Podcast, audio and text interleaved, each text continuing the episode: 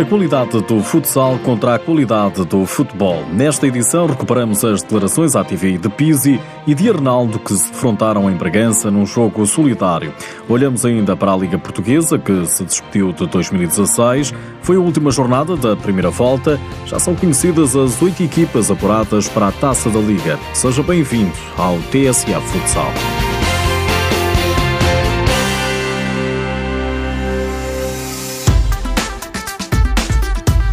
Pizzi, jogador de futebol do Benfica, e Arnaldo, jogador do futsal mais, uniram-se em Bragança, terra natal dos dois, para um jogo solidário. A TV Pizzi não esconde o prazer que tem de ajudar os mais carenciados. É um prazer enorme estar aqui presente em mais um evento solidário e, uh, e como é óbvio, ajudar os, os mais necessitados, que é, que é, o principal objetivo deste show, que é dar um bom espetáculo aos, aos, aos adeptos presentes e, obviamente, ajudar no, no, no, que, no que consigamos. Arnaldo, capitão da Seleção Nacional de Futsal, lembra à TVI que nesta altura do ano todas as modalidades devem dar as mãos. Não só o futsal, todas as modalidades e, e desde que seja aqui em Bragança, não é? Com as figuras que nós temos, agora o caso do Pizzi, que é um, uma figura pública, neste momento, grande jogador, a fazer uma grande época e nós aproveitamos isso para, para ajudar nesta época natalícia que é mais preciso. Neste jogo solidário, em pavilhão de futsal, esperava-se um duelo de gigantes, mas tanto Pizzi como Arnaldo não equiparam. Pizzi devido aos compromissos com o Benfica e Arnaldo lesionado. O resultado é o menos importante. Importante é o público, que para além de pagar bilhete, deixou à entrada bens alimentares que são depois distribuídos pelas famílias carenciadas do Nordeste Transmontano. Já que estamos na época natalícia, além de aproveitarmos para ver e rever dois grandes amigos, que eram o Pizzi e o Ronaldo, que são daqui de Bragança, aproveitamos para nos associar a esta causa. Foram às centenas as pessoas que não quiseram perder a oportunidade de passar pelo pavilhão Arnaldo Pereira.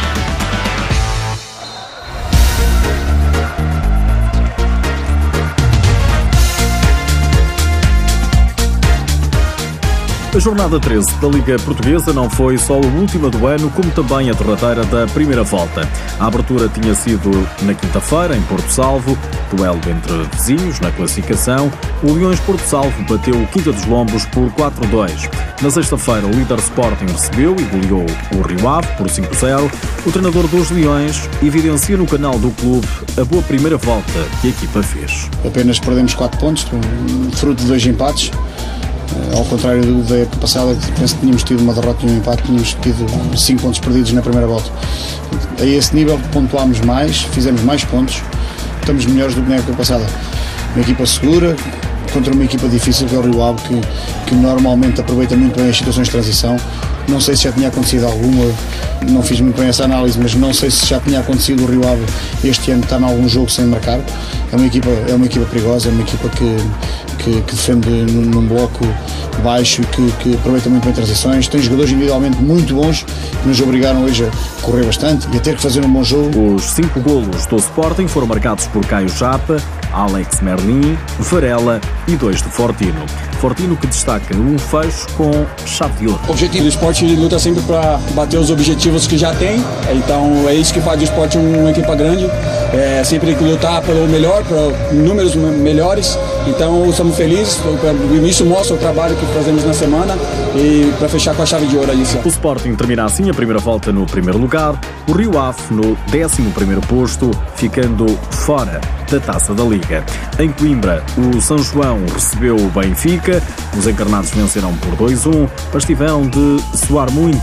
O treinador encarnado diz que ganhou a melhor equipa. Eu espero que as pessoas não fiquem com a imagem de 40 minutos do que se passou nos últimos 4 segundos. O melhor jogador deste jogo foi o guarda-redes do São João. Os meus jogadores procuraram sempre de várias formas o, o terceiro gol que não apareceu e tivemos várias situações de finalização para, para aparecer. Portanto, não podemos ficar com esta última imagem do São João jogar 5 para 4 e à procura do empate e dizer-se que merecia o empate, porque o resultado é justo, que para mim é aquela que foi a melhor equipa. Portanto, não se vá passar eh, uma mensagem errada, tendo em conta os 40 minutos. Repito, temos que olhar para os 40 minutos e durante os 40 minutos o Benfica foi superior, foi melhor. São João arrisca porque não tem absolutamente nada a perder. Agora dar os parabéns aos meus jogadores porque também é importante saber vencer assim. O Benfica termina a primeira metade do campeonato em segundo lugar, com menos 3 pontos que o líder Sporting.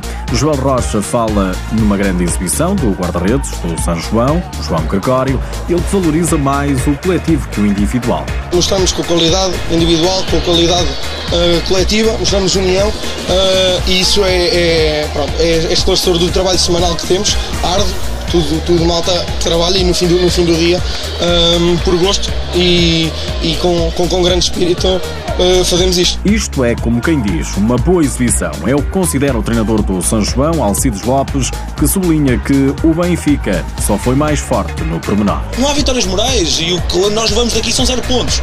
Nem é por ser que o Benfica que nos motiva um bocadinho mais. Nós tínhamos um plano, tínhamos uma ambição que eu desde o início transmitir passava por dividir o jogo, passava por dificultar a vida ao Benfica, sabendo das mais-valias do Benfica. Acabamos por ser manifestamente infelizes na, na parte final. Uma vitória que no seu cômputo geral aceita-se pela maior supremacia e maior qualidade individual do Benfica, mas que mostramos que com trabalho, que com competência e sem desculpas a nível de horários de trabalho e, e amadores e que os profissionais, os nossos jogadores trabalharam todos hoje. Não nos vamos agarrar a isso. Trabalhámos, definimos o nosso método, definimos as nossas ideias. O Benfica foi mais forte no pormenor fomos atrás, já não conseguimos, infelizmente. Pena. Não há, não há vitórias morais, mas exibições destas naturalmente dão-lhe mais uh, motivação para 2017? Conheço melhor que ninguém o meu grupo de trabalho e aquilo que fazemos diariamente dá-me a certeza absoluta que vamos alcançar os objetivos. O São João divide o último lugar com o Vinhais, Vinhais que perdeu frente ao Belenenses por 3 bolas a 2. Carlos Teixeira, treinador da formação do Restelo, fala num resultado justo. Uma primeira parte em que, em que controlamos, uh, um início de segunda parte onde poderíamos ter resolvido, resolvido o jogo e uma parte final em que, em que sofremos. Dividimos o jogo nessas três, nessas três vertentes. Boa época está a fazer o Bolonenses, acaba a primeira volta no quarto lugar. O treinador dos Vinhais justifica a derrota com erros de arbitragem, uma arbitragem, segundo Carlos Alberto, encomendada.